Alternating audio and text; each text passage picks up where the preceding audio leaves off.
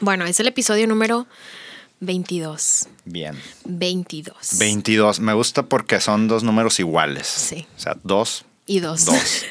Aunque son. Y yo tengo los- 22. Y Y tú tienes es- 22 y es 2020, Es que 2020. es 2, Y dos. 0, 2, 0. Y del mes 1, o sea, el mes 11, que uno y uno son Uno, dos. eh, aguas. ¿Y qué día es?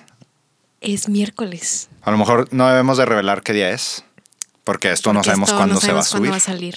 Pero De cuatro, maneras, la mitad de pre. cuatro.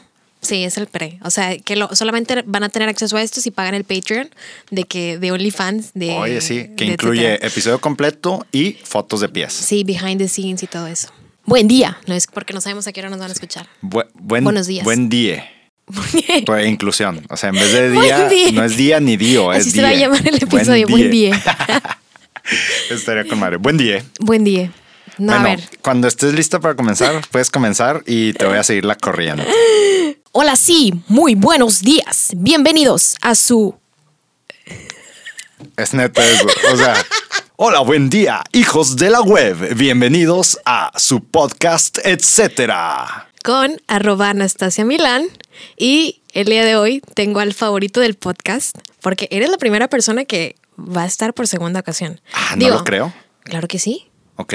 Tú eres la primera persona fuera de la organización de etcétera que está por segunda ocasión. Arroba Jaime-Parra. Súper, súper emocionado, contento. Estoy así como que no, no sé qué hacer de volver a estar aquí. Desde la otra vez que estuve en tu podcast, ansiaba este segundo momento. Y es que yo también, porque déjame decirte, mis tías escuchan este podcast, mis papás, tengo amigos, y mis tías estaban muy emocionadas Ok. porque me dicen que tienes una muy buena voz. Bueno, pues muchas gracias. Concuerdo Y- en eso, pero aparte estaban en plan, ay, mijita, me gustó este episodio, ¿cómo se llama tu amiguito? O sea, para ellas todos mis amigos tienen mi edad, no es así. Tú y yo tenemos diferencia de edad. Sí, sí, tú eres un poco más grande. Sí, sí, yo estoy más grande.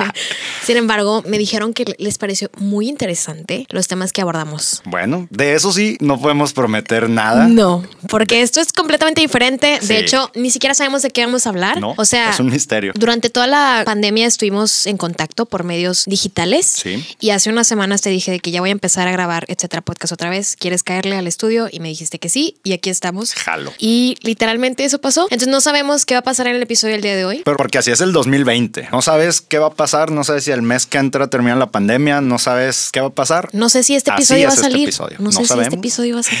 Qué nervios. No, yo creo que sí. Disfruto mucho estas pláticas. Obviamente no podía faltar en esta nueva temporada de etcétera la presencia del el señor Jaime Parro. Entonces, pues bueno, a ver a, a dónde va esto, a ver a, dónde, nos va? lleva. Yo, yo sé que tú has, has vivido experiencias recientes de las que yo tengo mucha curiosidad de, de saber más. La verdad es que no sé si te estoy agarrando en curva y tal vez eso no era lo que querías platicar hoy, pero mm, cuéntame, ¿qué ha sido de ti últimamente? ¿Qué experiencias has tenido? Y pues vamos platicando. ¿Qué ha pasado en mi vida últimamente? Eh, pues me la he pasado encerrada en mi casa, como todos. Pero para mí esta pandemia me ha traído mucha introspección y como que me he animado por la incertidumbre de que ya no sé qué va a pasar el día de mañana, Ajá. no sé si voy a seguir viva en un año. Me he aventado a hacer cosas que normalmente no haría. Me ha llamado la atención desde hace mucho tiempo, sin embargo como que nunca me atreví a hacerlo y pues dentro de esta pandemia encontré la oportunidad perfecta para poder realizarlo. Ok. Igual hace unas semanas te comenté, cuando nos estamos poniendo de acuerdo por WhatsApp, te dije estoy a punto de entrar a una sesión de registros akáshicos y tú Ah, me sí. dijiste, what the fuck, ¿qué es No eso? entendí. En ese momento Sí. dije, ¿qué es? Y pues bueno, para los que nos están escuchando y que tampoco saben qué son los registros akáshicos, son como esta cadena de vidas pasadas que nosotros tenemos, que vienes arrastrando desde muchos miles de años. Y pues bueno, creo que toda esta ideología alrededor de las vidas pasadas y todo esto, pues tiene una mística muy grande, que la verdad no sé mucho al respecto, sin embargo, en el internet un día vi ahí como registros akáshicos y me puse a investigar un poco más de eso. Te habla enfocado en que pues hay muchas cosas que tú vienes arrastrando desde vidas pasadas, ciertos comportamientos o ciertas cosas que estás pagando de otras vidas. Y a mí me pareció muy importante eso. Entonces lo que te prometí a esta sesión es liberarte de esos registros, básicamente, ¿no? Entrar y averiguar cuáles son tus vidas pasadas y poderte liberar de eso, aprender cuáles son los patrones que estás repitiendo y también aprovechar virtudes que tuviste en otras vidas, cómo se conecta tu vida actual con las vidas pasadas. Oye, tengo una pregunta de eso. Entonces, esa teoría o esa filosofía dice o plantea que yo tuve vidas pasadas. O sea, que fui alguien más antes de ser Jaime Parra. Es correcto. Y, Sí, sí, y sí. antes de ese fui alguien más y alguien más y así por miles de años, ¿no? Es correcto. Entonces, esa es una parte. ¿Quién fui yo antes de llegar a este mundo terrenal o a este tiempo? Y mis se- seres cercanos, ¿no? Como mis familiares, mis, mis abuelos, mis tatarabuelos, o solo yo en, mi vida, en mis vidas pasadas. Sí, solo tú en tus vidas pasadas. Ok. El karma está directamente y específicamente solo en lo que tú hiciste. Bueno, de eso trata la sesión. Digo, si alguien es experto en registros akáshicos y dice de que esta niña está mal, lo acepto. Disclaimer, fue la primera vez de que fuiste a una sesión Fue la así. primera vez que fui a una sesión así y pues les voy a contar mi experiencia. Ok, muy bien. eso, ¿no? Entonces yo te mandé ese mensaje y literal bloqueé mi celular y me encerré en el cuarto porque te piden específicamente que estés solo. Dura 60 minutos la sesión. Y fue online. Fue online. Ok. No puede haber nadie más, ni mascotas, no puede haber nada ahí contigo. Entonces, desde que empezó eso, yo fue como, a ver, bueno, que si de pronto empieza a aparecer aquí la niña de cañitas, lo siento, mamá. Yo dije, bueno, no importa, voy a, voy a intentarlo a ver qué pasa. Entonces,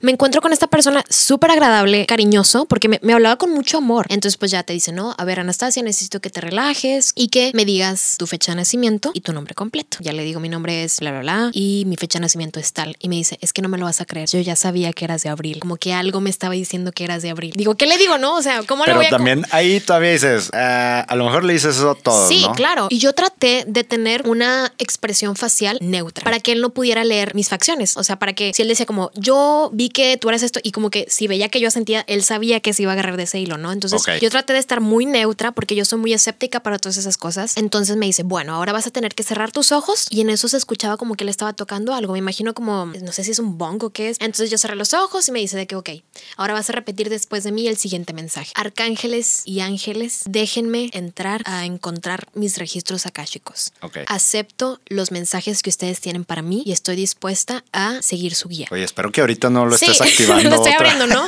Entonces yo dije, bueno, si son ángeles, no creo que me quieran hacer nada. Haces ese proceso y entonces empieza a mover la cabeza en manera de negación y yo, te vas a morir en dos días, ¿no? Y entonces después de eso me dice, vamos a empezar. Veo que tú traes una energía muy fuerte. Veo que tú en todas tus vidas pasadas fuiste hombre. Me dice, por eso eres bien aventada, ¿verdad? Tú no crees en esto y querías venir para probar esto. Tú eres de las personas que no se quedan con las ganas de nada y tienen que ir ellas mismas a probarlo. Y después de eso me dice, bueno, ¿me das permiso para poder en- entrar a tus registros akáshicos? Y yo, permitido. Y aquí anoté las vidas pasadas que yo tuve. En la primera me dice, fuiste un europeo millonario muy guapo, que fuiste muy exitoso. Sin embargo, por estarle prestando mucha atención a todos tus negocios, llegaste a una edad adulta y falleciste solo. Tú al momento de, de estar en tu lecho de muerte no tenías a nadie. Tú hiciste de todo, viajaste por toda Europa, por todos los países, llegaste a India, te quedaste un rato en India, estuviste también por Perú, regresaste a Europa y moriste solo. Entonces en esta vida no te olvides de ti, o tienes una vida y veo que muchas personas te siguen y eres una persona que eres muy agradable y normalmente eres muy sociable. Me dice entonces de ahí proviene tu empatía con las personas y el por qué las personas te buscan. La segunda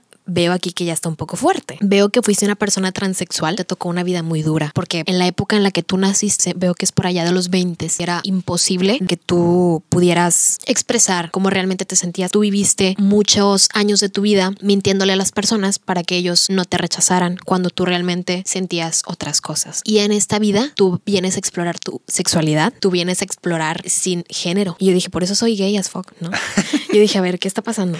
Y luego me dice, entonces en esta vida tu misión es apoyar también a las personas que tienen miedo de mostrar quién realmente son. Y me dice, no necesariamente con su sexualidad, también personas que no se atreven a mostrar quién realmente son por miedo a que las personas los puedan juzgar. Y pues fuiste hombre. Me dice, en el tercero veo que fuiste curandero, veo que traes mucho la rama de los dones. Si has sentido cosas o has visto cosas, no estás imaginándolas, es porque traes un don de vidas pasadas. Y luego me dijo, este es un mensaje muy importante que tienen los ángeles. Y me dice, veo aquí que tienes una alma gemela. Los ángeles no me quieren decir. Y yo, ay, qué mala onda. Y me dice, entonces no sé si ya conociste a esta alma gemela o estás por conocerla. Pero esta alma gemela que tú tienes te viene persiguiendo desde hace cuatro vidas. Entonces, ustedes están destinados a ser. Y yo, qué fuerte. Qué fuerte. Acuérdate de que en tu otra vida fuiste transgénero, entonces aguas, me dice. Tienes que estar muy receptiva Ajá. a todos los mensajes que la vida te pueda ir lanzando, porque no es una historia de éxito. O O sea, tu alma gemela y tú se vienen persiguiendo desde vidas pasadas porque en otras vidas no han podido tener la oportunidad de estar juntos. Y luego fue cuando me dijo, ten mucho cuidado. Y me dice, y aparte veo aquí que eres súper amiguera, veo que eres muy social y es porque tú reencarnaste en grupo. O sea, tú tienes a muchas personas con las cuales conectas muy bien y que tú a veces estás teniendo pláticas con ellos y dices de que es que esto es, es que esto es, porque conectas muy bien con ellos y la razón por la cual conectas muy bien con ellos es porque vienen eh, reencarnando desde otras vidas. Entonces, pues ya, me dijo eso. O sea, como que tienes tu gang desde, desde vidas, pasadas. Me dice, entonces por eso tú, con ciertas personas, por eso tienes mucha conexión y con esas personas con las que tienes conexión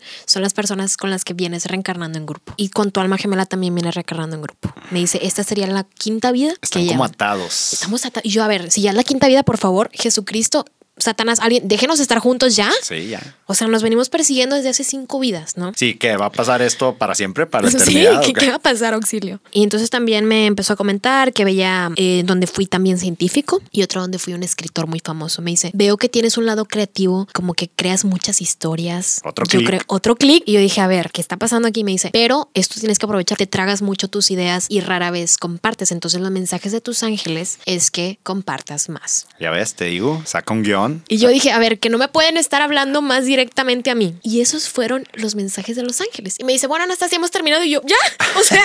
¿Y si duró la hora? O sea, si fue más o menos. Fueron como 45 minutos porque terminó de hacer eso y entonces me dice, ¿cómo te sientes? Ok. Cuéntame más. Dejo espacio para dudas. Sí, me dice, ¿qué quieres preguntarle a los ángeles? Ok. ¿Te hace sentido lo que te están diciendo? Y ya le empecé a contar. Mira, sí, en la cuestión de relaciones, pues me ha pasado esto y esto y esto. En la cuestión creativa, sí, soy un poco así, ¿no? Y yo me quedé como en plan, wow, qué fuerte. Y ya me dice, bueno, yo te recomiendo que como ahorita ya empezaste tu sesión con Los Ángeles, nos veamos para una sesión directa, ya no de registros akáshicos, sino específicamente en mensajes de tus ángeles. Lo que vamos a hacer en tu próxima sesión van a ser mensajes que los ángeles te vayan a dar para poder prevenirte sobre ciertas situaciones en donde tú pudieras estar en peligro o prevenirte sobre ciertas situaciones que van a ser a tu favor para que ya no te preocupes o para que ya no sufras tanto. Entonces yo agendé una cita para mis amigos Los Ángeles otra vez el 8 de diciembre. Entonces el 8 de diciembre, porque esta persona tiene agenda llenísima. Yo busqué cita con él desde junio y hasta ahorita octubre tuve oportunidad de agendar con él. Y entonces me dijo, ¿quieres que te agende de una vez? Porque si no, hasta enero. Y yo, no, pues sí, de una vez. Y entonces el 8 de diciembre voy a ver qué me dicen mis amigos Los Ángeles otra vez. Y ya, así cierra la sesión. Bueno, cierra la sesión diciendo gracias ángeles y arcángeles por haberme dado estos mensajes. Abrazo y dejo ir mis registros chicos Y eso pasó. ¿Qué opinas? ¿Qué sientes? O sea, tú conoces muchas cosas muy personales mías. ¿Qué opinas de esto? Sí, o sea, a mí me impresiona esos clics que sí hubo, ¿no? Porque siempre, por ejemplo, yo ahorita estoy tratando de ser súper objetivo y neutral. Yo no voy a decir, oye, yo creo mucho en esas cosas, ni tampoco no creo nada. Entonces, al, al estar procesando todo lo que tú me platicas de, oye, hizo clic ahí, hizo clic acá, hizo clic acá, y trato de pensar, no son cosas tan genéricas, ¿no? O sea, como de esas que, que aplican para todo mundo y, y, luego que utilizan este, las personas que hacen como fraudes y cosas así, ¿no? Entonces, yo estoy impresionado por eso, pero también quiero escuchar tú cómo lo procesas ya después. O sea, pasó eso y una semana después, dos semanas después, ¿qué te llevas? ¿Sientes que eres la misma persona, solo con un poquito más de información sobre tus vidas pasadas? ¿O sientes que cambió algo en ti? O sea, ¿qué pasó después de esa sesión? Siento que me vi reflejada y eso me ayudó a ser mucho más consciente de cosas de mí, pero no siento que realmente me haya liberado o como que siento un peso menos. Sin embargo, pues también me hace pensar, o sea, en lugar de darme respuestas, creo que me generó más preguntas, ¿sabes? Porque obviamente yo quería preguntarle demasiadas cosas de, a ver, ¿Tú de dónde adquiriste este don? ¿Y tú cómo diste con esta persona? Yo la encontré en internet, me apareció un anuncio ahí, registros akáshicos, y era algo que yo ya había escuchado hablar a varias personas. Y me hizo clic y dije, ah, registros akáshicos, pues voy y a como Instagram una cita. nos escucha y nos Sí, pone los Instagram nos anuncios. escucha y yo dije, a ver, esto, esto claro que está eh, diseñado para mí. Entonces, creo que por ese lado me ayudó a ser mucho más consciente sobre esas cosas. Sin embargo, me generó muchas más preguntas de las respuestas que pude tener. Y también creo que hay una parte de nosotros que quiere justificar todo, ¿sabes? O sea, a lo mejor es puro pedo lo de las almas gemelas. O sea, yo estoy teniendo demasiada ilusión en mi futuro amoroso o romántico que digo, de que claro, es que esta persona es, o claro, es que apenas voy a conocer a The One. Y pues nada que ver, ¿no? Ajá. O sea, yo considero que nada que ver. Sí me voy con esa enseñanza de estar muy abierta y de probar todo yo. O sea, de verdad, yo soy una persona que me gusta probar todo. Si tú llegas y me dices, oye, ¿sabes qué? ¿Ya viste esta película? De que la neta a mí no me gustó nada, neta no la veas, yo la voy a ir a ver. Porque aunque tú me digas, y aunque eres mi amigo, y aunque confío en ti y sé cómo piensas, yo la voy a ir a ver porque yo necesito experimentar eso. Entonces, como que esta pandemia me ha dejado mucho eso. Me deprimió un poco porque me puse a pensar, güey, qué hueva que nunca voy a saber. O sea, ¿qué tal que a lo mejor esto, los registros akáshicos en 30 años es algo súper normal? Que la gente tiene mucho más conocimiento y estudian la física cuántica y entonces se dan cuenta de que sí, de que la energía solamente se transforma. Entonces me, me empezó a volar la cabeza de una manera impresionante y dije, a ver, ya tengo que parar. Y lo platiqué con mis papás. Para darte un poco de contexto, mi papá es agnóstico, él no es religioso, eh, fue bautizado por la masonería, entonces para él este tipo de cosas pues no, no son muy lógicas, ¿verdad? Y mi mamá es súper católica, entonces yo tengo estos dos en mi casa que piensan completamente diferente y les conté y mi papá me dijo, está bien cabrón todo lo que no conocemos, o sea, nosotros somos un puntito a comparación de todo lo que hay allá y todo lo que tú no conoces y los dones que tienen las personas. Oye, yo quiero saber si tú llegaste a esa sesión como creyendo completamente en lo que te iban a decir o a medias como diciendo, déjame ver de qué se trata y ahí decido si voy a creer o no. Sí. O, o sea, ¿cómo llegaste? Y luego cómo saliste. Yo llegué no creyendo, honestamente no creyendo. Ok. Y yo dije, si este güey me pregunta, ¿crees? Pues le voy a decir que sí. Luego dije, pero voy a estar mintiendo y los ángeles van a saber que estoy mintiendo. Y dije, no, voy a ser honesto. Pero nunca me preguntó si creía o no. Entonces yo no llegué creyendo a la sesión. No es como que ya Un crea, paso más. pero ya es un paso más. Ya no estoy negada a que eso es una posibilidad, porque las cosas que me dijeron me volaron la cabeza. Oye, pero qué interesante cómo lo dices. Dices, yo llegué no creyendo, pero con reservas. Porque dudaste al pensar en mentir. Claro. O sea, pensaste en mentir y dudaste. Entonces eso significaba que había una parte de ti que decía, es que, ¿qué tal que sí es real? Sí, y, o sea, como que siento que tenía esta dualidad dentro de mí, como de sí creo, pero no. Estaba como más apegada al lado negativo, pero siempre es como por sí. Siento que es como cuando de chiquito ibas a apagar la luz a un cuarto y te ibas corriendo, que sabías que no existía el monstruo, pero por si acaso, güey, pues me voy corriendo, ¿no? Así me sentí. Pero honestamente le guardo mucho respeto y es algo de lo cual quiero investigar más, porque no me he dado la tarea de buscar más experiencias Sí. Y no conozco a nadie que haya ido a una sesión de registros akáshicos. Esta experiencia la compartí con varios de mis amigos y nadie tenía idea de qué era. Entonces, Sí, ¿eh? o sea, sí es súper random. Yo no lo había escuchado y sigues siendo la única persona que me ha contado de, de algo así. de ¿no? esto. Para mí sí fue algo chido. O sea, me sentí bien de haberlo probado, de haberme animado. Y también siento que si hay alguna persona que tal vez sepa más del tema o que haya estado en una sesión de registros akáshicos y su experiencia haya sido diferente, por favor escríbanos y díganos y cuéntanos su experiencia. Estaría muy favor, interesante sí. Y saber. podría ser un siguiente invitado. a Sí, este definitivamente. Entonces, pues yo creo que la sesión del 8 de diciembre voy a platicar con él y le voy a decir cómo me he sentido, porque yo no entiendo tampoco la parte en donde te liberas de tus vidas pasadas, ¿sabes? Supongo que las liberas al momento de reconocerlas, pero hay muchas preguntas que tuve que a lo mejor en el momento de la sesión no pensé, pienso preguntarle eso en la sesión. Sí, es próxima. parte de eso que te decía, o sea, cómo procesas ya cuando ya cuando estás un poco más tranquilo Claro. y que ya pasó y ya tienes, estás un poco más frío en la mente y ya empiezas a pensar otras cosas. Claro, me surgieron muchas preguntas. muchísimas. Y mi mamá, por el lado católico, sí fue de, Ana, te dije, no abras puertas que no puedas cerrar, porque pues los ángeles yo no creo que se tomen de su tiempo para venir a decirte cosas de tu vida. También se quedó muy sorprendida de que fueron cosas que eran muy atinadas a, a cosas que habían pasado. Oye, y mm, yo vi que tuiteaste algo acerca de tus vidas pasadas y Pepe Madero o algo así. ¿Cómo era ese tweet? ¿Qué fue lo que pusiste? Sí, si mi alma gemela que me viene persiguiendo no es José Madero, me voy Fail. a fail, O sea, fail en es la un vida. fracaso sí, es un fracaso. De todas las vidas de pasadas todas mis y vidas actual. pasadas. Justamente creo que aquí podemos abrir el próximo tema porque me interesa mucho saber esa postura tuya. Creo que nunca hemos hablado de esto. Ajá. ¿Alguna vez te has sentido tan conectado o has sentido tanta empatía por alguien que no conoces? ¿A qué me refiero? Yo, durante esta cuarentena, como ya te dije, explorado muchas partes de mí que no conocía. Ajá. Dentro de ellas, yo consumo muchos podcasts. Y uno de los podcasts, de hecho, la inspiración principal para hacer etcétera podcast ha sido el podcast de José Madero con Andrea Sosberg llamado Dos Nombres Comunes, que tiene ya como cinco años. Y mi mamá y yo tenemos años escuchándolo. Un día, no sé por qué me salió ahí en sugerencia en Spotify. Yo creo que ese fue el primer podcast que yo escuché y yo pensé que era un programa de radio. Entonces yo hace cinco años fue el primer podcast que escuché y fue el de José Madero. Como que no sabías el concepto de podcast. Exacto, no lo sabía. Entonces mi mamá y yo a lo largo de cinco años hemos estado escuchando todos los episodios. Entonces religiosamente todos los viernes escuchamos el podcast, ¿no? Entonces este hombre se muestra de una manera muy transparente y comparten cosas de su vida personal que llega al punto en donde de- llegas a conectar con ellos y dices, o sea, te preocupas por ellos, ¿no? Entonces recientemente como que ahí en YouTube me salió un video de que Pepe Madero es un mamón o algo así decía como de Pepe Madero trata mal a sus fans y es un mamón. Ajá. Pero decía Se la palabra limpió mamón. el cachete Sí. y bla, bla. Esa misma narrativa que ha estado cargando por tantos años. Y yo dije, güey, ¿cómo la gente puede hablar así de él? O sea, no no lo conocen. Y yo me empecé a enojar porque yo dije, es que no lo conocen. Sí. Porque yo conozco al José Madero, que evidentemente tampoco es el José Madero real. Él decide que muestra en el podcast también. Pero en mi mente es la versión más real de él que yo puedo conocer. Entonces me puse a investigar muchísimas cosas sobre él. Me puse a ver todas sus entrevistas desde cuando estaba con Panda, documentales, sus conciertos. Así me vi conciertos enteros porque a mí honestamente no me gustaba su música. Me gustaba Panda, pero su música ya como solista, la verdad no la conocía. Y ahora tengo sus discos en bucle y veo las letras porque las estoy leyendo y digo, es que esto es, o sea, me hace mucho sentir mucho clic. Yo desarrollé esta empatía por José Madero. O sea, yo siento que yo lo conozco y yo me quiero pelear con las personas que, que dicen como, ay, el güey que se limpió el beso y yo, ¿cómo? O sea, ¿cómo?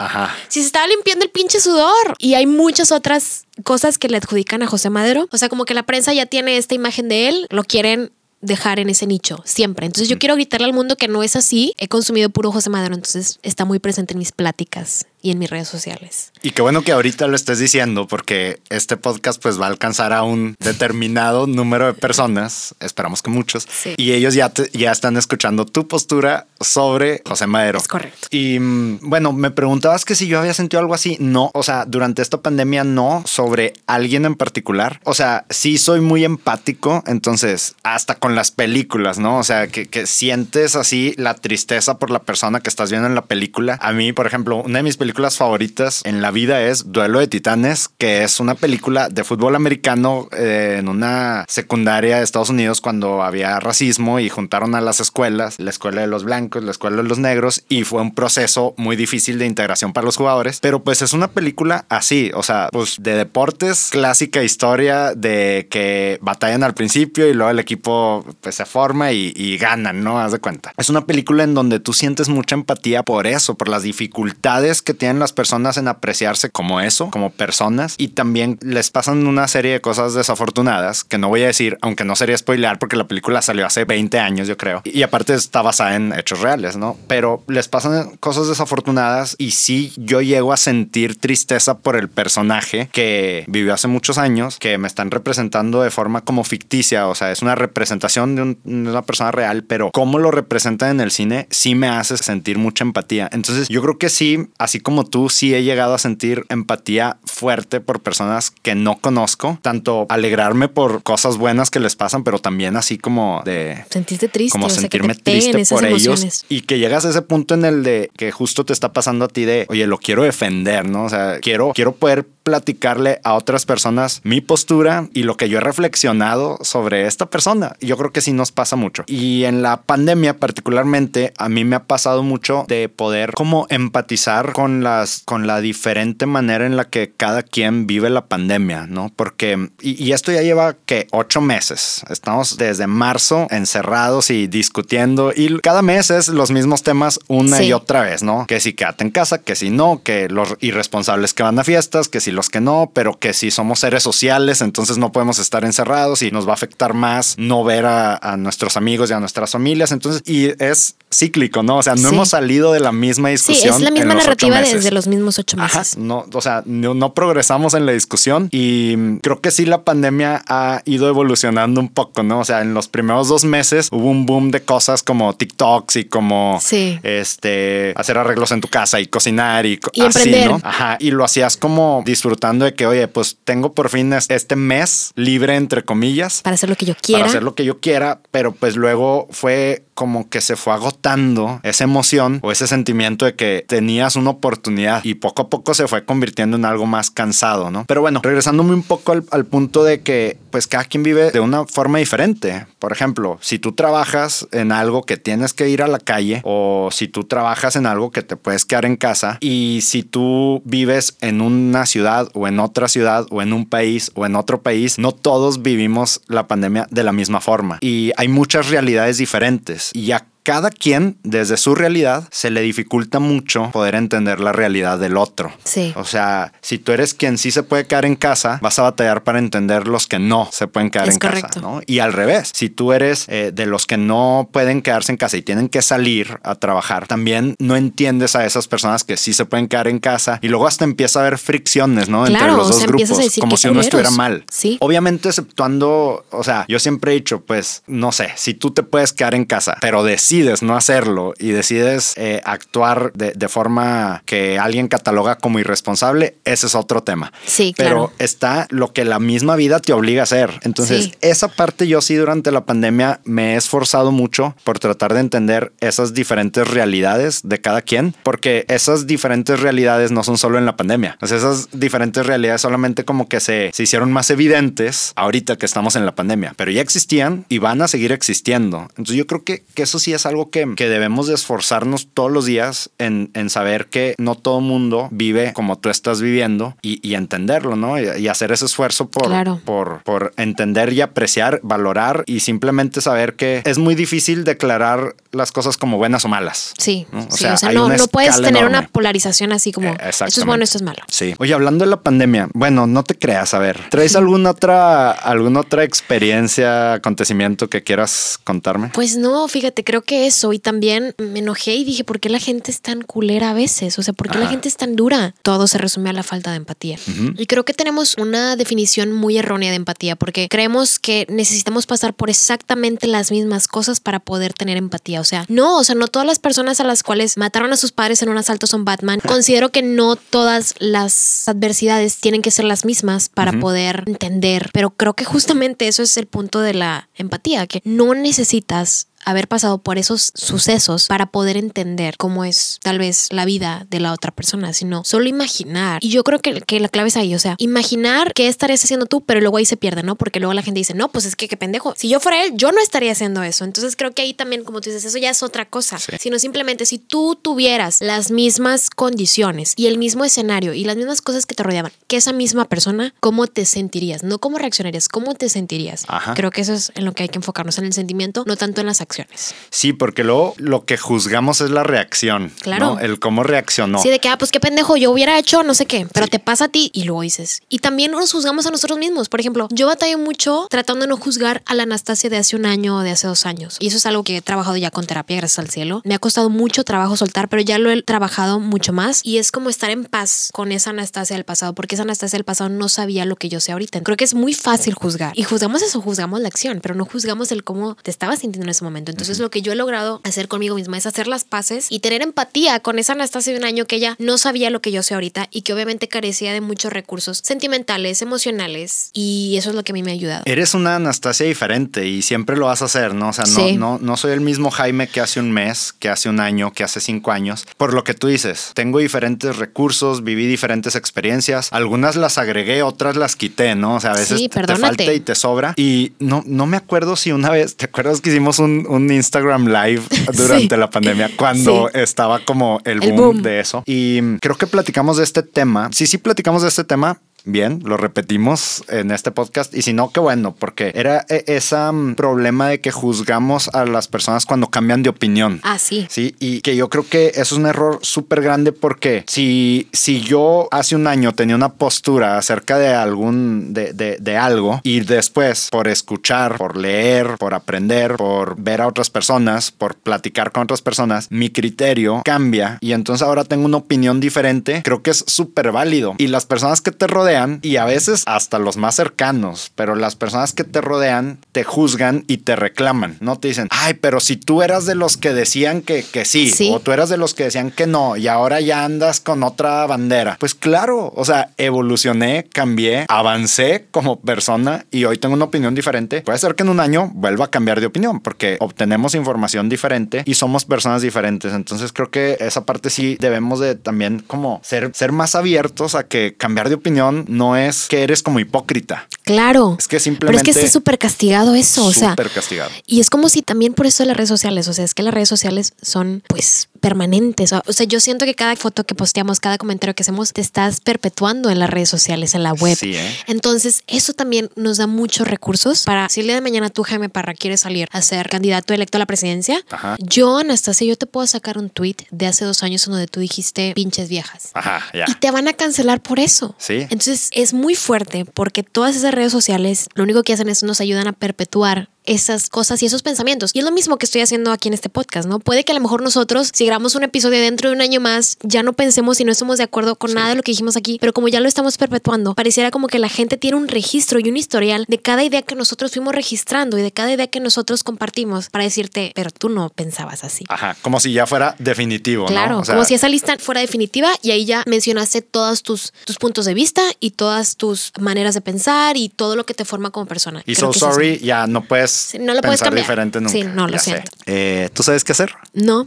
Yo tengo una idea. Mira, vamos a ver. Encontré un artículo eh, que habla de esas habilidades sociales de los adultos que nunca nadie te enseña, ¿no? O sea, que nunca nadie te advierte que necesitas esa habilidad social cuando seas un adulto. Y entonces cuando nos convertimos en adultos, como lo somos, aunque haya gente más adulta que nosotros, hoy, hoy somos adultos, batallamos con estas habilidades sociales y enlistan como cinco. Y yo quiero preguntarte con cuál de ellas te identificas, como que para ti también, que te identifiques que sí, realmente esa habilidad social se te dificulta a ti, como Ok. lo plantea el artículo. Por ejemplo, la primera habilidad social es la inteligencia emocional. Sus elementos son, uno de ellos es la empatía, ¿no? Y, y ahorita hablamos de eso, pero inteligencia emocional. Dos, confrontar a alguien de forma constructiva. Tres, ser escuchado en un grupo. O sea, cuando hay una conversión grupal y que tú puedas tener tu protagonismo y que tengas tu momento y seas escuchado. Cuatro, hacer nuevos amigos ya como adulto y mantenerlos. Y cinco, ya no sé si iba contando bien, pero y cinco, Cinco. entablar una conversación con alguien nuevo, con alguien que no conoces. Nada más, vamos a hacer recap rápido y era inteligencia emocional, confrontar a alguien de forma constructiva, ser escuchado en un grupo, hacer nuevos amigos y mantenerlos y entablar una conversación con alguien nuevo, con alguien que nunca has visto. considero que soy buena en las cinco, Ajá. pero porque he tenido experiencias que me lo han permitido. Creo que mi trabajo anterior me ayudó a foguear mucho todas esas skills. Entonces, creo que el confrontar constructivamente, o sea, en general como el confrontar a alguien y es por estas cosas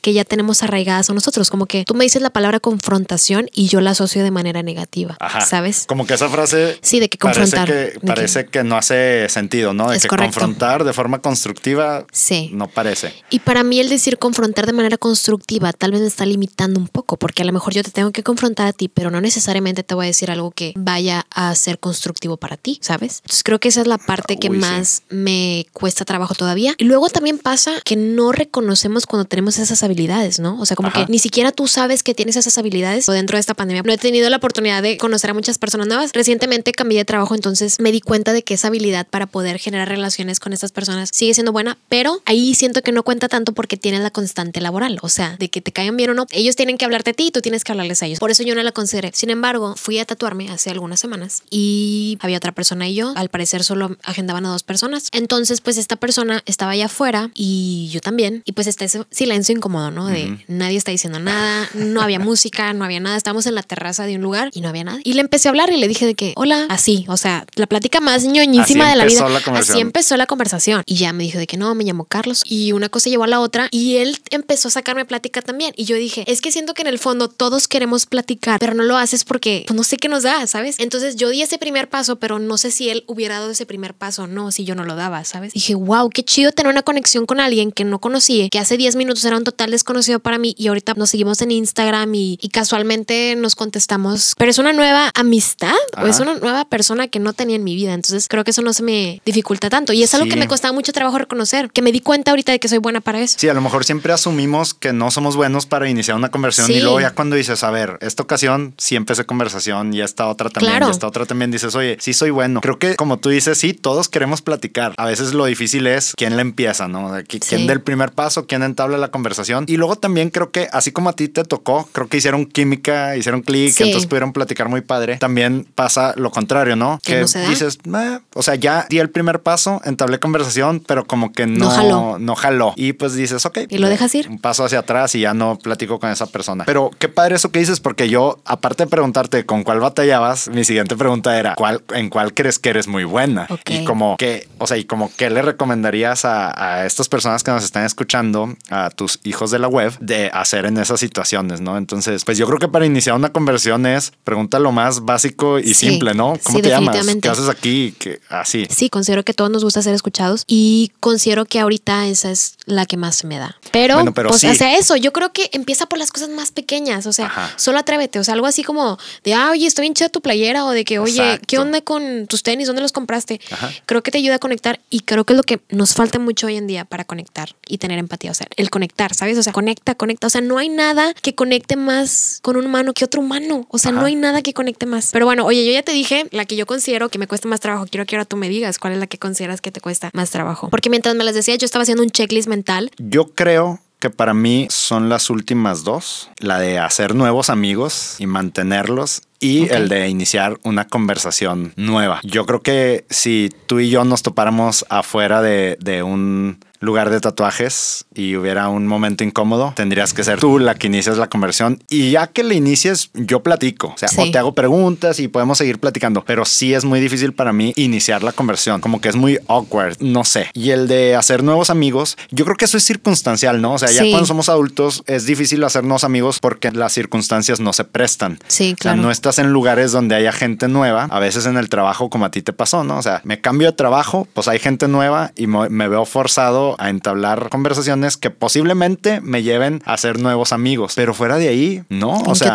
Y menos ahorita, o sea, menos ahorita. Claro. Yo creo que lo, lo más que nos podemos acercar a eso es amigos en común, como Sí. dices, ¿no? O sea, oye, fui con un amigo a una reunión y ahí me presentó a más amigos, Sí. pero de perdido ya tienes el, el conecte, que son amigos de tu amigo. Pero si no, ¿cómo le haces? O sea, ¿y dónde encuentras Claro. amigos, no? O sea, no vas a ir a sentarte a la barra de un bar y esperar a que alguien se siente al lado Claro. y, y ser su amigo de pronto. Yo creo que es un poco la falta de práctica. O sea, cuando tú eres niño, pues vas a la escuela y cada año a lo mejor llegan nuevos compañeros Sí. y entonces estás practicando mucho hacer nuevos amigos. Cuando te haces más grande, primero empiezas a tener más juicios. O sea, hay más barreras este, sociales, más juicios, eh, como que te dan pena algunas cosas, ¿no? Entonces eso y aparte pues la falta de práctica y ya no hacemos amigos cuando somos adultos. Em, aunque tú y yo nos volvimos amigos ya siendo adultos, Ajá. pero está el factor laboral. El factor laboral. de por medio. Sí. Fíjate, cuando venía aquí, ay, en los 15 minutos que me tardó en llegar aquí, estuve analizando muchas cosas, porque obviamente estaba emocionada porque te iba a ver, pero también me remonté a decir como en qué momento somos cercanos, ¿sabes? O sea, en qué momento podemos reunirnos a grabar un podcast y yo te cuento cosas súper personales de mi vida y tú me cuentas cosas súper personales de tu vida. O sea, en qué momento es que ya te vuelves tan cercano a una persona, porque si tú y yo en algún otro contexto tal vez no hubiéramos conectado. Puede ser. Sí, como si no nos hubiéramos como forzado por el Ajá, trabajo. ¿no? claro. O sea, si el trabajo no nos hubiera obligado, Exacto. ¿qué otra cosa nos hubiera conectado? Exacto. Para dar un poco de background para quien no sepa, o sea, Jaime y yo nos conocimos porque él era mi jefe, pero tú igual pudiste haberme, o sea, digo, tú tenías varias personas bajo tu cargo y considero que no con todos tenías la relación que tenías conmigo. A mí se me hace muy curioso cómo, o sea, venía pensando eso de que cómo es que las personas que conocemos, lo que quiero decir es que no necesariamente ese factor, no el que tuviera sido mi jefe hubiera garantizado, creo que hay algo más, ¿sabes? O sea, como de ese chiste a lo mejor que tú dijiste o esa palabra que yo dije que te hizo clic, ¿sabes? Y a mí se me hace que las posibilidades de que eso pase son como una en un millón o porque puedes a lo mejor tú decir un comentario desatinado y por ese comentario yo ya se te voy a juzgar y yo ya no voy a querer tener ningún tipo de relación contigo, ¿sabes? Eh, Eso se me hace muy fuerte, o sea, hablando justamente ahorita de eso de cómo es que nos cuesta trabajo conocer a nuevas personas o de pronto conectar y tener empatía, cómo es que un instante cambia toda tu vida. Una vez una persona me dijo, decir sí a un instante es decir sí a toda una eternidad. Y me pongo a pensar como en todas las cosas o todas las veces, o sea, no sé, si yo hubiera decidido no aplicar a esa posición de trabajo, tú nunca hubieras sido mi jefe, nunca hubieras estado aquí en el etcétera. Este ¿sabes? podcast no Es- existiría. a lo mejor este podcast Este ni siquiera episodio. estaría. No, y a lo mejor este podcast ni siquiera existiría, No sabemos, ¿sabes? es el efecto No lo mariposa. sé. Entonces No se ve muy loco todo eso.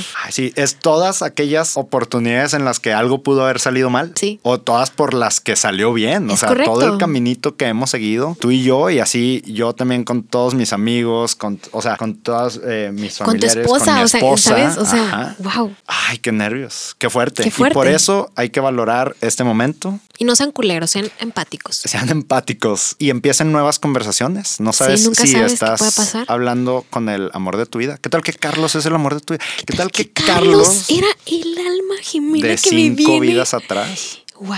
No, pero tiene novia.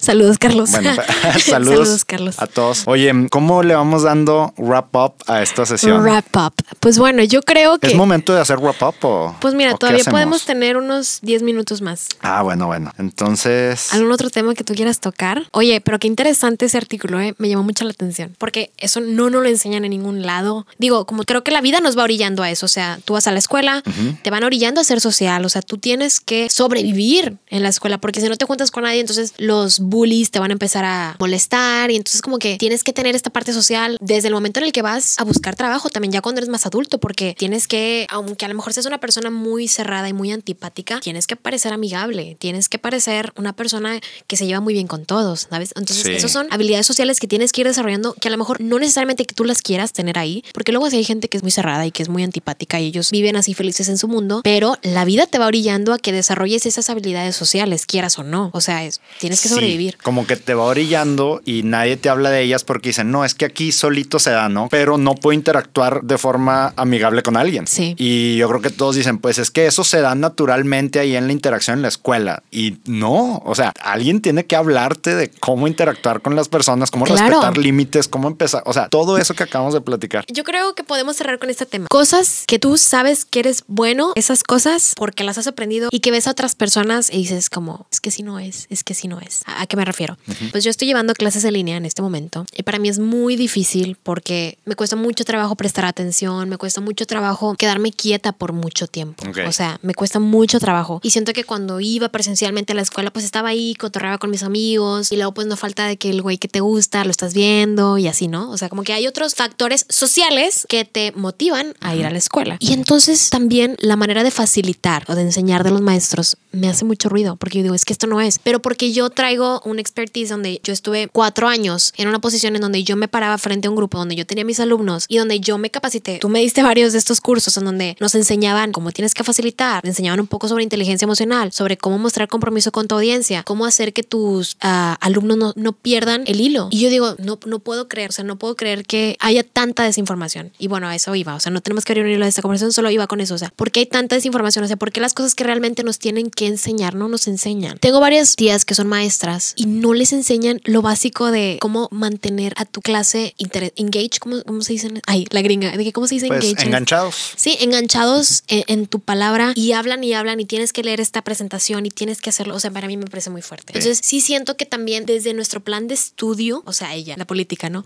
O sea, siento que sí estamos mal. O sea, vamos muy atrás. Porque en mis libros de historia nunca leí registros akáshicos, ¿sabes? O sea, yo sé que a lo mejor pueden ser muy irrelevantes, pero que nos den un poco más. O sea, se supone que la educación es laica. Yo durante varios años eh, tuve educación religiosa. Entonces, como que tuve educación religiosa, pero luego ya cuando crecí, pues fui un poco más libre. Entonces empiezas a comparar, ¿no? De que, a ver, ¿qué me decía esta parte? Pero ¿qué es lo que yo estoy viviendo? ¿Y qué es lo que yo me estoy dando cuenta de que realmente pasa? O sea, a mí se me hace súper fuerte, Jaime. O sea, como hay tanta desinformación. O sea, como nada de lo que aprendemos, digo, no, es muy eh, radical tal vez. O sea, que gran parte de las cosas que nos enseñan no me van a servir para lo que estoy haciendo. Se me hace muy fuerte eso. Sí, está, se quedó atrás. Muchas de esas cosas se quedó, o sea, estamos muy atrás y hay mucho conocimiento que nomás ocupa un chorro de espacio en nuestro sí, claro. cerebro y luego no lo usas para nada. Y no se te olvida, ¿no? O sea, hay, hay, cosas que ahí están, otras que sí se te olvidan, pero sabes que los profesores pasaron horas y horas y horas hablando y, y hasta regañándote y claro. luego en el examen y todas esas horas las pude haber aprovechado para otra cosa. Sí, definitivo. Oye, y hablando de otras cosas, yo me pongo a pensar, creo que a la gente le frustra mucho de que todo lo que pude hacer en esta pandemia, de que ya pasaron ocho meses, ¿no? Sí. Pero pues no lo hiciste y también está bien, ¿sabes? O sea, creo que no hay que ser tan duros con nosotros mismos. Hablando de empatía, creo que la primera persona con la que tenemos que tener empatía es con nosotros mismos. Sí. Y yo me acuerdo mucho de las últimas conversaciones que tuvimos tú y yo presencialmente en la oficina, fue que yo te conté de este chico del cual estoy enamorada. Ay, que...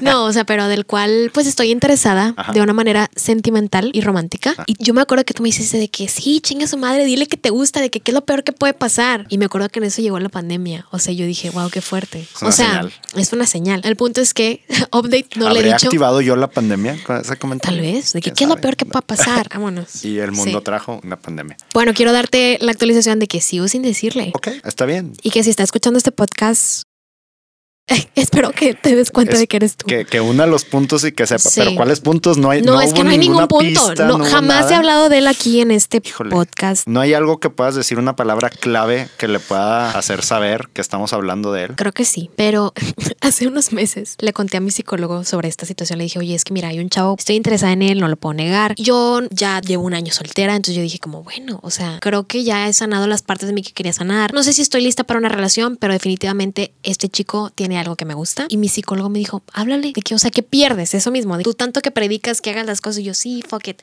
le voy a hablar. Entonces le mando un mensaje por WhatsApp y le pongo una cara de payaso. le mandé un sticker de un payaso. Pero ese fue tu mensaje. Ese fue mi sea, mensaje. Y no me ha contestado desde hace como cuatro meses. Entonces, si te mandé un sticker de un payaso hace cuatro meses, eres tú. Estamos hablando de ti. Estamos y hablando de ti. responde, o sea, solamente responde De que no. No estoy interesado. Exacto. O responde, oye, Me interesa más. pensé en contestarte al ratito y luego se me olvidó y tu mensaje ya está O sea, yo abajo. quiero considerar, porque él anteriormente cuando hablábamos más seguido, pues no me contestaba mucho porque las veces que salíamos casi no estaba en su celular. O sea, yo considero que es una persona que no es muy apegada a su celular y eso es lo que me gusta, no es muy, muy apegado a sus redes sociales. O sea, no todo el tiempo contestaba. Pero luego cuando llegó la pandemia, pues realmente las redes sociales o de manera virtual era la única manera en la que podíamos conectar. Y yo quiero pensar que o cambió de número o que, aunque sí me felicitó en mi cumpleaños y yo también lo felicité en su cumpleaños, pero no me contestó por WhatsApp. Entonces, si estás escuchando esto, Ah. eh, espero que te des cuenta, porque si no, pues no sé, no sé. O sea, y, ya. que esperamos que estés bien. O Sí, espero que esté bien, que claro. El, que el que no hayas contestado no es porque te esté pasando algo malo. Y, y por favor, da señales de vida, tan solo Sí. para saber si sí o si no. Para saber si sí o si no. O sea, mira, quiero conocer, mis intenciones son puras. Yo solamente quiero conocerte más de alguna otra manera, porque somos amigos, pero... Y nunca he declarado mi amor así. O sea, creo que nunca he tenido ese rol en las relaciones, o sea, como de yo ir y dar el primer paso, de decirle, oye, ¿sabes qué? Quiero conocerte. Siempre cuando salía con personas era porque yo ya sabía que yo les gustaba. Alguien ya me había dicho de que, oye, esta persona te quiere conocer, háblale. En este caso, te quiero conocer de una manera más profunda. Entonces, si estás escuchando esto, por favor, contéstame al WhatsApp. Oigan, y, esto- y, y si hay alguien que nos esté escuchando que esté en esa misma situación, Ah, sí. a lo mejor Háganlo. puede aprovechar este episodio. Eso es la señal que enviárselo necesitas. a esa otra persona y decirle, oye, es que escuché esto y al final Anastasia dijo de que go for it, confiésalo y pues aquí estoy confesándote mi amor. Entonces sí, Sí. aprovechen este episodio, a lo mejor es la, es la excusa que necesitaban para confesarle a la otra persona. Es correcto. Y porque no sabemos qué va a pasar el otro año. No sabemos qué va a pasar el otro año y el que le sigue Y el que le sigue. le sigue. el Oye, que pues bueno, yo creo que esto ya va a ser una rutina. O sea, te tienes que echar la vuelta cada, Sí, cada, cada mes, ¿no? Sí, está bien. Me gusta este rollo. ¿Te gusta? ¿Te gusta ser el favorito de etcétera? No, no me gusta que lo digamos así, porque, porque si sí es, qué chiflado, y si no es, pues qué awkward que estemos diciendo eso y, no yo aquí. O sea, en vez de decir favorito, o sea, me gusta ser eh, frecuente. El invitado frecuente. recurrente. Recurrente. Sí. Entonces, cuando quieras, yo encantado de participar en este etcétera podcast. Oye, y aparte siempre siento que te tengo que pagar viáticos, o sea, porque vive súper lejos. Bueno, no súper lejos, pero para quienes no sepan, o sea, Jaime vive en otra ciudad. Entonces yo cuando digo de que vamos a grabar, siento que tienes que tomar un avión y tienes que quedarte en un hotel y pues no, ¿verdad? A lo mejor debería empezar a hospedarme en un hotel así muy lujoso. A lo mejor y- empezar a pagarme viáticos. No, hombre, pues eso X, ya sabes. Y, ay, ¿qué más? Pues ya, ¿Ya? qué miedo. No quiero que esto se acabe. Yo tampoco. Ay, no puede ser. ¿Algo más que quieras mencionar? No, no hay nada más que quiera, que quiera externar. Nada más otra vez gracias y súper feliz y es un placer para mí estar aquí y también pues saludos a toda la raza que nos escucha Em, y pues espero que nos volvamos a, a escuchar. ¿Tú? No, o sea, recomendaciones, hay algo, bueno, tú ya hiciste una recomendación Sí. de podcast, fue el de, el de Pepe El Madero y alguien dos nombres más. comunes. Dos nombres comunes. eh, y toda la música de José Madero. Toda la música de José Madero. Oye, justo eh, este mes cumplió como 20 años Panda o algo así. Cumplió 20 años de y carrera. sacaron unos teasers por ahí en Instagram, algo que Ah, yo Panda no pensaba que iban a sacar música, ¿no? Y, pero pues ni los, o sea, como que ni los sigo, no sé cómo lo vi. Y luego me di cuenta que no, que no iban a sacar nada nuevo. Eh, Solo era un documental. Solo era, sí, y sacaron un podcast. Hay un podcast nuevo en, en Spotify que se llama Todos Somos Panda, algo así. Y mm, yo escuché parte del primer episodio y como que no me ganché o algo estaba Sí. haciendo y, y luego ya lo dejé de escuchar. Pero bueno, digo, no, no lo recomiendo porque no lo he escuchado completo, pero pues si hay fans de Panda que no sepan Ah, que acaban de eso. lanzar un podcast como en celebración del 20 aniversario, pues Sí. ahí está, Todos Somos Panda. Y, y ya, pues ahora sí, Ya, cerrando.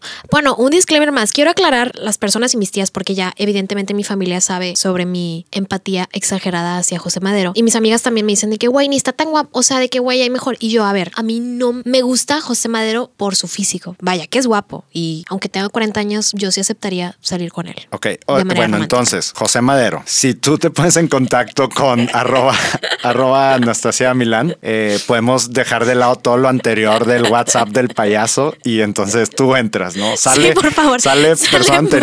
Entra, Entras no, tú. otra vez, le vamos- otra vez, otra vez vas a tener que censurar. Pero si sale, entra Pepe Madero oficialmente. Pepe, si nos estás escuchando, eh, a mí sí me gustaba Panda hace mucho tiempo. La música nueva no la he escuchado. gran Eh, pero bueno, aquí está Anastasia por si, por si quieres ponerte en contacto sí, con ella. am, quiero que sepas que mis intenciones contigo son amistosas o que mi interés con José Madero no es romántico. Sin embargo, no estoy cerrada. Ahí este mensaje es específicamente de José Madero. Pero no, o sea, solo quiero hacer un disclaimer a mis tías y a mis amigos que no, o sea, no estoy obsesionada con José Madero porque esté guapo y porque, wow, sus músculos. No, o sea, yo lo que siento por él es, son cuestiones de su manera de pensar y de su manera de ser. Sí, no solo es por lo el que hay sí, afuera. claro. Bien, entendido. bueno, Pues bueno, ya, ok. ay, ya. Ay, ya. Ay, sí, suspirando. Sí, oye, bueno, eh, hijos del web, si llegaron hasta este punto, quédense porque al final voy a poner unos cachos de material exclusivo del episodio para que puedan eh, conectar más con nosotros. Si a lo mejor no han conectado con nadie antes, pues a lo mejor pueden conectar con Jaime y conmigo eh, y a lo mejor sienten que ya somos sus amigos y que estamos ahí con ustedes cotorreando. Muchas gracias por estar otro episodio más con nosotros. Parra, pues ya sabes, te quiero mucho. Muchas gracias por echarte la vuelta y sabes que siempre eres bienvenido acá cada vez que quieras podcastear. Y pues eh, no olviden darnos follow en etcétera podcast MX, que ahorita no hay ni un solo post. Borré todo. Pues ya eso te va a obligar a. Esto me va a obligar a- a más poner algo. Ah, borraste todo. Borré lo todo. anterior. Sentí que ya no representaba el podcast. Órale. Digo, eran como 10 publicaciones, ¿verdad? Pero prometo que lo que viene es bueno. Buena Entonces, buena promesa. También me pueden seguir en mis redes sociales. Estoy como Anastasia Milán. No se sientan comprometidos a seguirme, pero sí me gustaría que me compartieran por ahí, porque yo sé que no hay un lugar aquí en Spotify donde me puedan comentar. Digo, si nos están escuchando en, en YouTube, pues probablemente puedo leer los comentarios, pero eh, me gustaría que nos mandaran al Instagram de etcétera podcast o a mi Instagram personal lo que opinan del episodio. Compártanlo si les gusta y pues... Oye, voy a, voy a así aprovechar y para cerrar Ah, por por, favor. tercera vez. Sí, sí, sí. O ya no sé cuántas llevamos, pero voy a recomendar una página de Instagram. Sí, por favor. La página de Instagram se llama Cuellos Rojos. Es una banda country de Nice. unos amigos. Y síganla, a ver qué encuentran por ahí. Tienen dos, tres rolas en Spotify también. Son covers. Y bueno, es una banda de country basada en Saltillo. Y también ellos pueden ir a otras ciudades a, a tocar, Nice. a, a hacer toquines. Oye, en, en sus reuniones que no están sucediendo Que no están porque, sucediendo porque quédate en casa. Claro. Este, pero síganlos y es un grupo muy bueno de música country a los que les guste. Oye, ¿y Café Bombari? Café Bombari, no podíamos cerrar este episodio Claro. sin anunciar. Este episodio está patrocinado por Café patrocinado Bombari. por Café Bombari, que justamente acaba de tener su reapertura. Eh, la última vez que estuve en este Etcétera Podcast, anunciamos Café Bombari y, y tuvimos un periodo de... Estuvimos cerrados un tiempo eh, para, por pandemia y por cambio de, de ubicación y entonces ahora ya Café Bombari está abierto nuevamente al público en general para recibirlos con los brazos abiertos Y siguiendo todas las medidas de sanidad necesarias. todas las medidas. Eh, pueden encontrarnos, para ahorita no decir toda la información, pueden encontrar la página así, Café Bonbari, todo pegado, Café Bonbari. Bonbari es con N de niño, Café Bonbari. Bonbari. Eh, encuéntrenlo ahí y si, y si alguien dice que escuchó este anuncio, recibirá una sorpresa en su próxima visita al, al café. ¡Wow! ¡Qué genial! Yo voy a ir. porque está patrocinado por Café Está Bombari. patrocinado por Sí. Café Bombari. Pues muchas gracias, Jaime Parra. Muchas gracias, yo también te quiero mucho. Y nos vemos en el próximo episodio del Etcétera Podcast. ¡Adiós! Muy bien. ¡Wow! Oye, hay mucho que editar, ¿eh? Y hay mucho- Oye, ay, espero que... No, no, sí, porque hace rato tú lo hiciste. Ah, que se ha bloqueado, tío. Bueno, ya lo voy a decir. Bueno, ya. No, pero ya se grabó. Estoy segura Oye, porque. fue, pues yo creo que hora y cinco minutos Sí. con todo y el... Es que al principio, ¿cuánto duramos pendejeando? Como unos 10 minutos. No, y luego dije. o sea, pero a las, a las 6.45 ya estábamos hablando, según Ah, yo. sí. Sí, o sí, sea, sí. ya en, ya en podcast. Güey, y luego había alguien que me estaba marque y marque, pero el mío no, no, no estaba vibrando, no sé por qué. Ah, ya puedo activar otra vez la vibración en mi celular. Oye, este, ¿cómo te sentiste ahora? Súper bien. Ok. Siento que fluyó muy bien. Sí, estuvo chido, estuvo ¿eh? chido. Y ese tema que traías, me acuerdo que la vez pasada lo querías tocar. Les dije, Sí. no, se me hace que me salió después y te dije un día en cuervo. O sea, como que un Ah, día te era dije la vez que... íbamos a grabar por segunda vez que Ajá. nunca se concretó. Ah, ¿Te acuerdas? Sí, es que acuérdate que nosotros grabamos y fue un éxito. Y luego como un mes después... ya, ya acabamos. ¿Listo? Sí.